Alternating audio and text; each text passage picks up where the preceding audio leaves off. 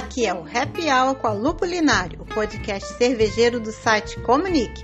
Eu sou a jornalista Sônia Polinário, mas quando o assunto é cerveja, eu me transformo na Lupulinário.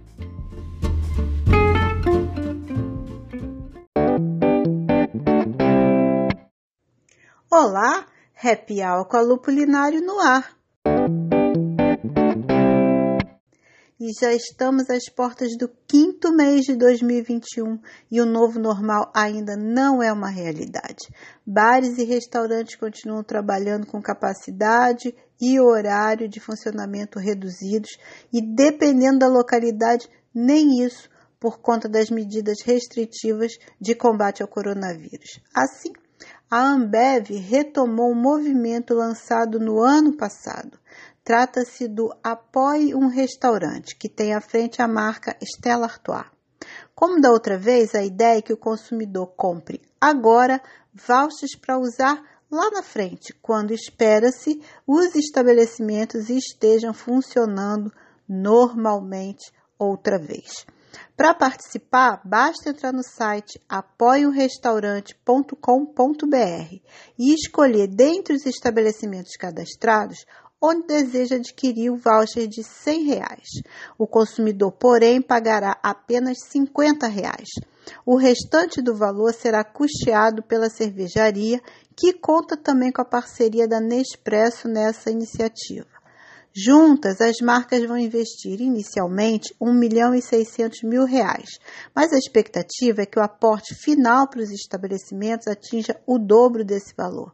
Serão colocados à venda 32 mil vouchers com validade até 31 de dezembro de 2021.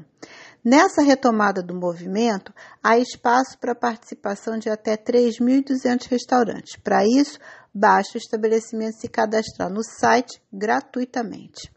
Uma pesquisa recente da Associação Brasileira de Bares e Restaurantes, feita com 2 mil empreendedores, traçou o seguinte quadro: 91% dos entrevistados disseram ter problemas para pagar integralmente os salários de abril. E 73% deles precisaram realizar demissões nos três primeiros meses do ano.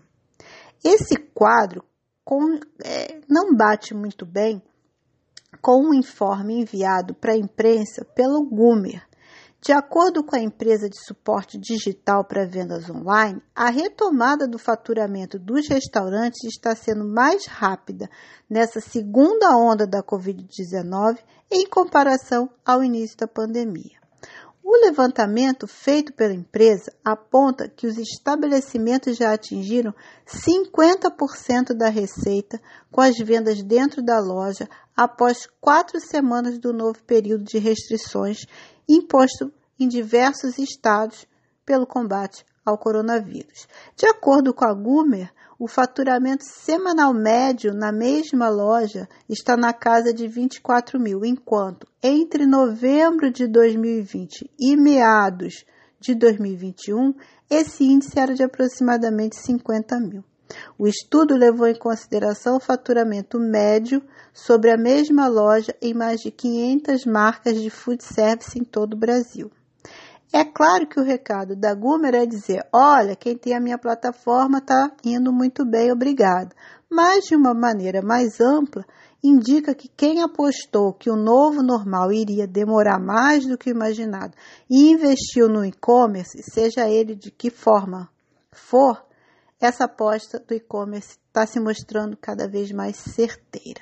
Do ano passado para cá, várias cervejarias lançaram o seu próprio e-commerce e PDVs também tiveram que se ajustar aos novos hábitos de consumo. Então, o que será o amanhã para os estabelecimentos? E como já contei por aqui, tem cervejaria artesanal de pequeno porte que também vem se mobilizando para ajudar quem está em situação mais vulnerável em consequência da pandemia. Um exemplo disso se materializou no rótulo Brinde pela Vida, lançado na quarta-feira passada. Trata-se de uma Session IPA com 4,5% de ABV, 35 IBU e feita com lúpulos orgânicos in natura. Essa cerveja é uma colaborativa entre as cervejarias Beneditas, Dutra Beer, Zurafa e Mito.